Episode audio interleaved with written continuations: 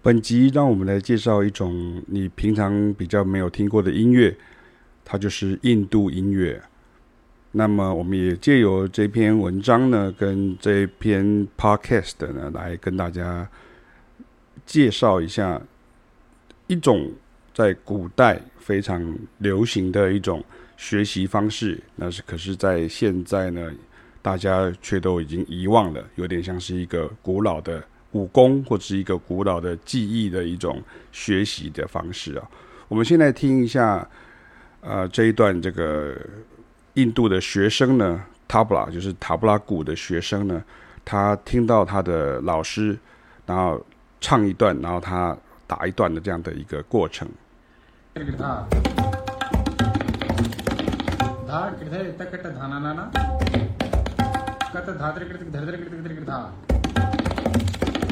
कत धाना नाना कत धात्र कृतिक धरिद्र कृतिक त्रिकृधा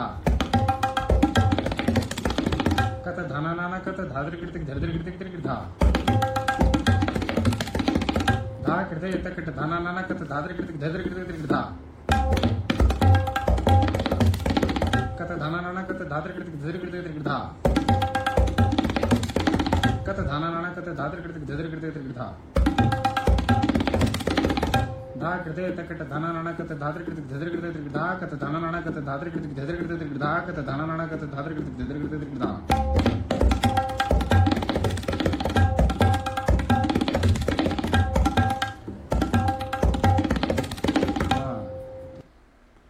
学习印度音乐之道，This is the way。学生当然基础知识跟技巧不能是零，而基础知识与技巧累积的越多，就越能解读老师的指示与示范了。你看，像刚刚这一段，如果这个学生他完全听不懂这个 tabla 的这个，我们等下要介绍这个所谓的 konaco 的这样的一个。声音的时候，它这个其实都有一个节奏跟一个韵律，它其实是一种文字，你可以把它想象是一种好像古语这样子。所以每一种古语，它其实我们听起来好像是 这样，就他们听起来其实是就跟我们说：“今天你好吗？你吃饭了吗？现在在做什么？”然后它一定是非常的呃语义完整的一段语言哦。所以其实音乐是语言，它其实是这样来的。那么我们现在因为很习惯，就是音乐的这个语言，我们都习惯是以看到文字，然后再去把它念出来的这样的方式。也就是说，如果假设你音乐上面有所谓的这种跟文字一样啊，跟语言一样有所谓的这个说听读写，那在古典音乐或者是在这种比较亚洲的这个社会里面呢，啊，当然你看像印度也是亚洲，那我是说像比较在东亚的这样的社会里面，我们就会是。先去读，然后再去写，然后再去听，然后最后再去说。那其实是相反的哈，跟一般我们人类在学习语言的方式是相反的哈。所以其实人类呢，真的太习惯了西方古典音乐所建构起来的规矩啊，变成依赖乐谱与文字记载。但耳力与脑力训练其实原本在古典音乐当中也是非常重要的。看非古典音乐，像是爵士乐啦、黑人音乐啦、拉丁音乐啦，甚至像非洲音乐、中东音乐，或者像现在看到这个印度音乐哈，就是南亚的这个音乐，就是这种所谓的老派哈，就是 old school 的这种学习方式啊，就跟学武功一样，师傅打一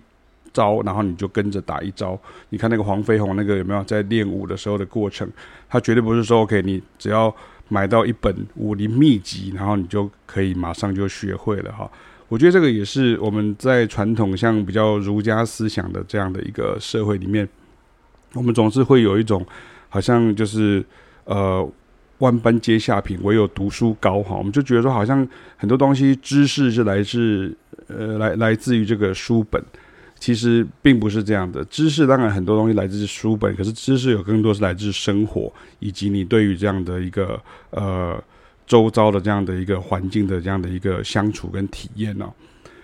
那如果像你一想要拿谱或是记谱，那你离刚刚像这样的人乐合一的这个境界就越远了哈。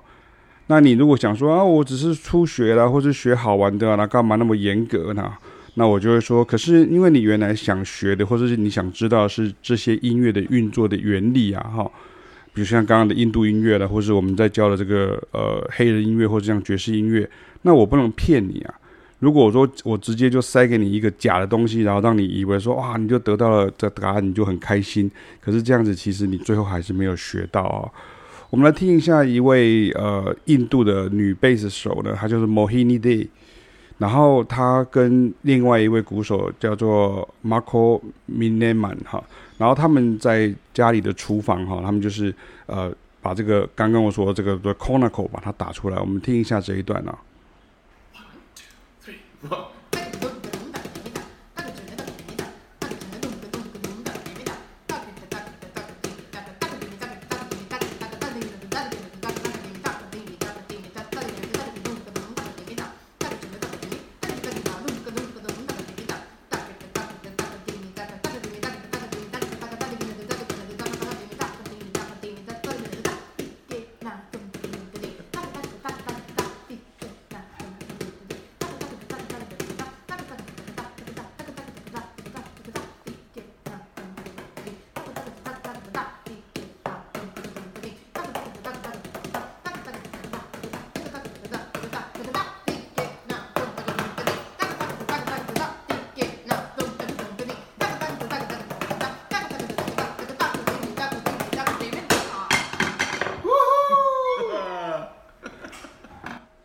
像这样子呢，在印度音乐当中的专有名词叫做 Konako 哈，就是声音很像空纳口哈，就是 K O N N A K O L 哈。那这个是根据节奏的语汇 Tala 哈，就是印度的这个音乐 Tala 的一种哈，就用唱的。然后呢，除了用在嘴巴上面拟声唱出来，就 taka taka taka taka ta taka ta ta taka taka taka taka taka taka ta taka taka taka taka ta taka taka taka taka taka，然后你也会跟这个 tabla 鼓呢去结合运用啊。那就如同我刚刚前面讲到，你以为它是在即兴演唱啊，其实这是一套很严格且很古老的音乐节奏。你以为这么复杂的声音是即兴的，但其实那是一组又一组的节奏组合。就好像音阶一样啊，各种的这个节奏组合在一起呢，到后来就会变成十分的复杂，要学到很厉害的程度呢，才有本事可以即兴啊。所以，像如果你有呃回溯到这一篇 podcast 的原来的文章里面，你会看到这段影片，其实你会看到那个 Mohini Day 呢，他其实是一直在用那个他的手指在那一二三四五一。二三一二三四五一二三四一二三四五六七一二三四五六七八九十十一，他就他真的是在那边呃掐指哈，就是算拍子，然后他的这个唱的这个内容呢，其实就如同我刚刚讲到，它并不是即兴的哈，但是那是一种挑战哈，所以呃，在这个文章当中，你有看到很多像这样的一些例子，我有跟大家啊、呃、放了一些影片啊，那你。以西洋音乐的观点来看呢，它就是各种变拍的拍型的组合。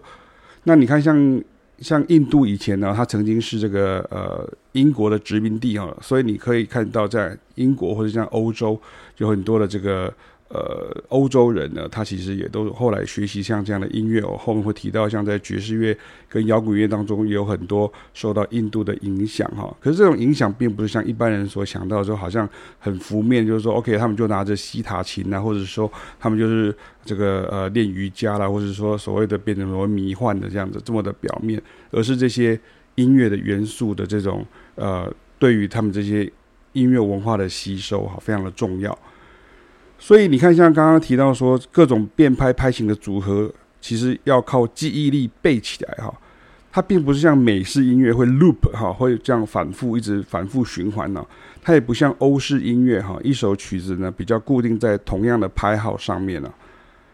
所以呢，除了记忆力之外呢，你也要学会拆解背后的拍号或是节奏型，然后整句整句的记牢。那像最前面我们。听到这个这个戴着红色头巾的那个小朋友的这个影片呢，就是师傅念一段，然后他就要马上拷贝一段的这样的一个句子，然后再重现出来。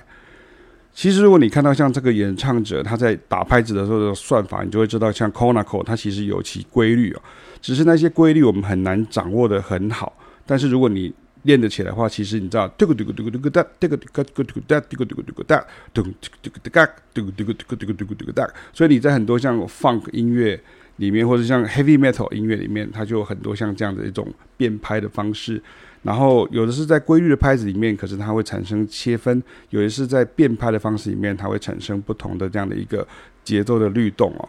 所以如果你练得很好的时候，你的延伸的节奏感就会变得很好。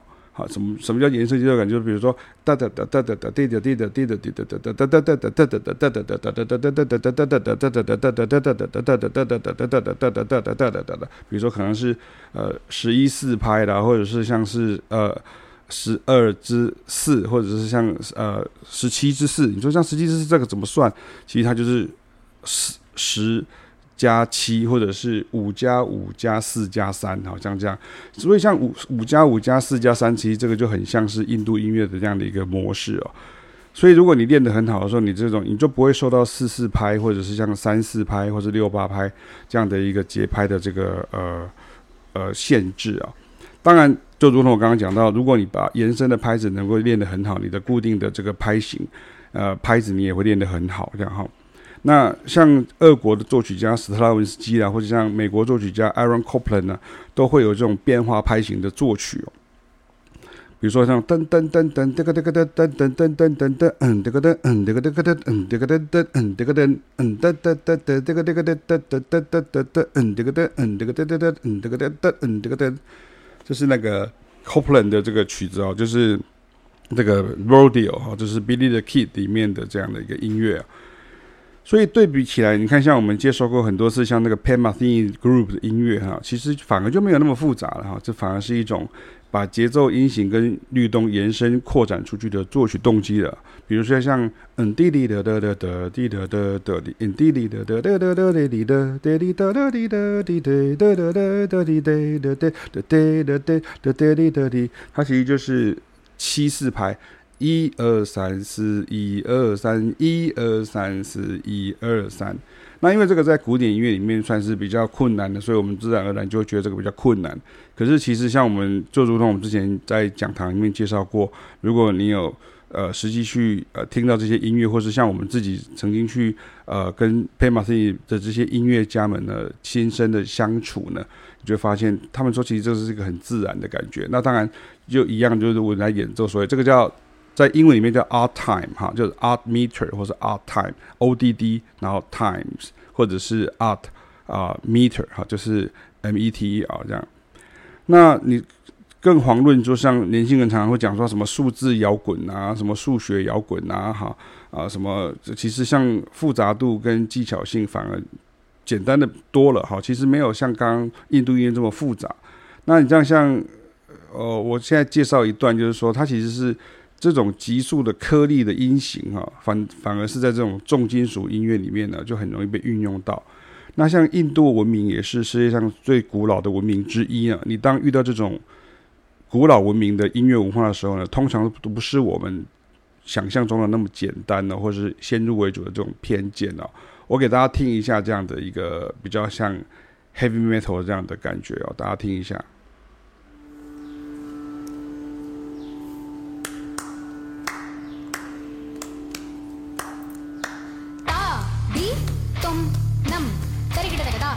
ಡಿ ತೊಂ ನಂ ತರಿಗಿಡದಾಗ ತರಿಗಿಡದಾಗ the D ತೊಂ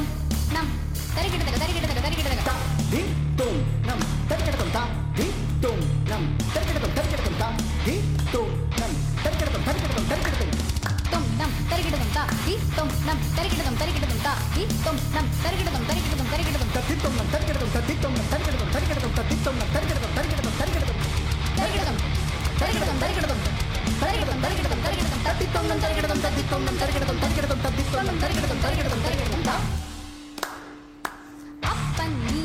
如果你是直接看着谱的话，你绝对是来不及哈，视谱绝对是来不及的，所以你必须要把它背起来哈。所以像这个原来的版本就是，呃，一个男生跟一个女生在一起，然后他们就是就，呃，在那边一起，一个打拍子，一个打就是拍掌，然后另外一个就是唱这个 conaco 的这种声响。OK，所以呢，你看像这样子的这个原来的影片呢，都可以在这个文章当中所。看到哈。所以像我刚刚提到说，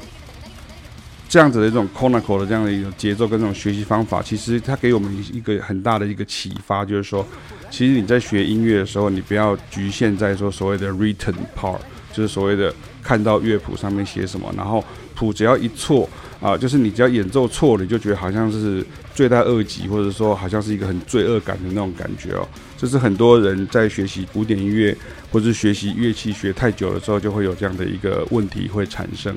那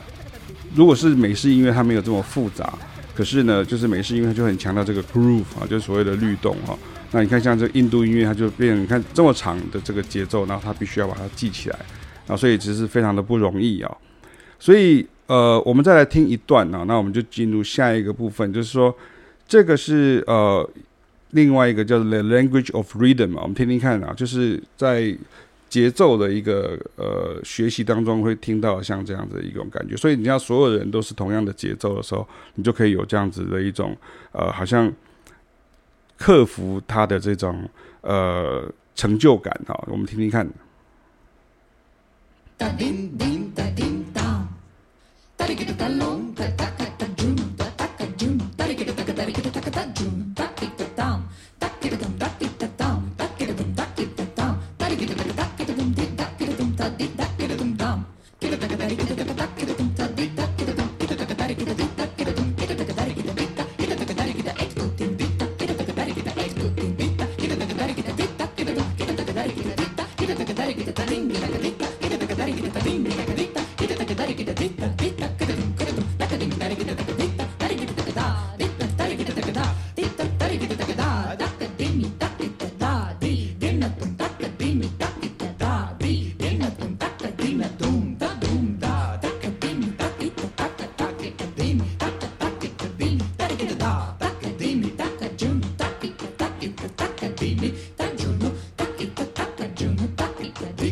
OK，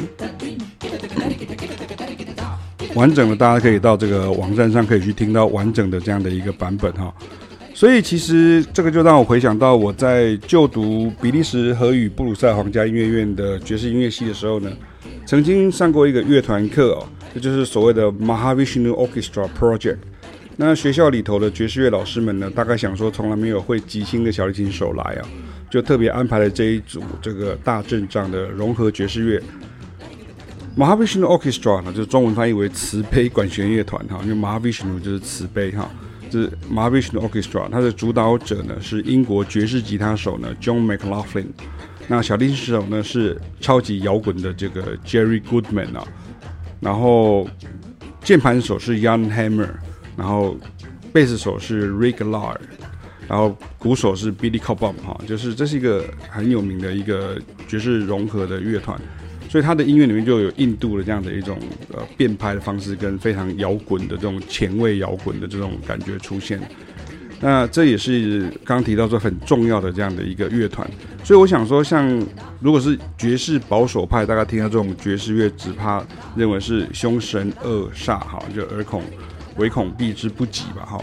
那也因为这样子呢，像我不断的受到各种爵士乐流派与主张啊，以及成果与经典的洗礼，也造就了现在的我啊。所以像我们可以听听，比如说像什么《Birds of Fire》啊，比如说你听听看，像这个，这是我们当时的这个呃音乐的这个原来的版本哈，就是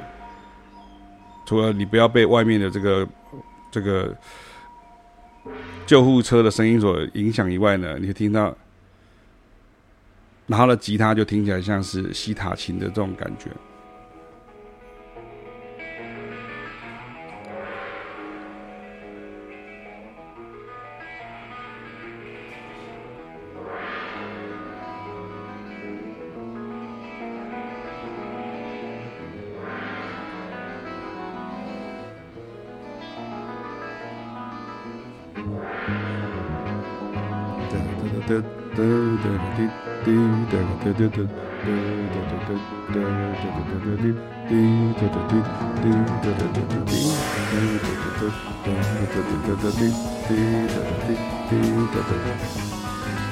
你看，找到那个拍型很重要。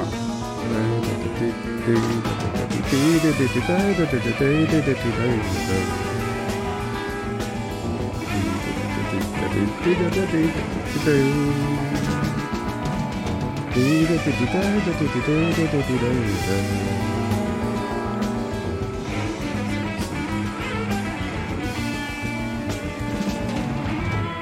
后就开始即兴了。滴哒哒滴滴哒哒哒滴哒哒哒滴哒哒哒滴哒哒滴滴哒哒滴滴哒哒哒滴，所以你要先听到哒哒哒哒滴滴哒哒滴滴哒哒滴哒哒哒，OK。我给大家讲一下哈，比如说哒哒哒滴哒哒哒滴哒哒，所以你刚才听到哒哒哒滴哒哒哒滴哒哒，所以它是其实是哒哒哒滴哒。哒哒滴，所以有一个四拍，哒哒哒滴，一二三四，哒哒哒滴，然后再一个哒哒哒滴，然后哒哒，所以它是四加五，所以它就变成一个九九四拍哈，对不对？四加五嘛，四四拍加五四加四，所以这边呃一，好的，我算一算算，一二三四，一二三四五，一二三四，一二三四五。呃，呃，对的，对的，对的，对，一二三四，一二三四五，对的，对的，对的，对的，对的，对的，对对。所以其实你看，你以为好像是很狂乱的东西，它其实里面都有规律存在啊。就跟有时候你会发现下雨它有个规律，然后台风有一个规律，然后月圆月缺也是有一个规律，潮汐有一个规律，所以这个是非常的大自然的那样的一个感觉哈。所以像这些曲子呢，我们都有练团呢，然后被老师这个呃指导哈，并上台表演过。所以很多前后届的学长、学弟、学姐、学妹说，从来没有在 Jazz Club 啊，因为当时我们在表演的时候，在考试或者在表演的时候，都是在外面的场地哦，爵士音乐系都是在 Pub 里面表演，就没有听过那么大声、那么震撼呢，宛如洪洪水猛兽，却又令人惊艳不已的这个音乐了。那也因为这样呢，我这个台湾人呢，对于印度音乐的独特算拍方式与节奏、旋律音型，就有了前所未有的接触、认识与训练。那最后跟大家介绍一下，就是说，其实像这个南印度哈，叫做 Carnatic 音音乐哈，就 Carnatic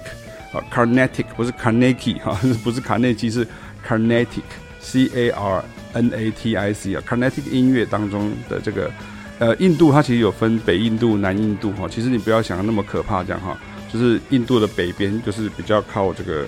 这个喜马拉雅山那边哈，就是然后印度南边就是比较靠就是印度洋这个海边这边。所以南印度的这个 Carnatic 音乐当中的小提琴是一个很大的特色。如果你有呃看我们这个里面附的这个影片的时候，你就可以知道啊，它其实它使用的。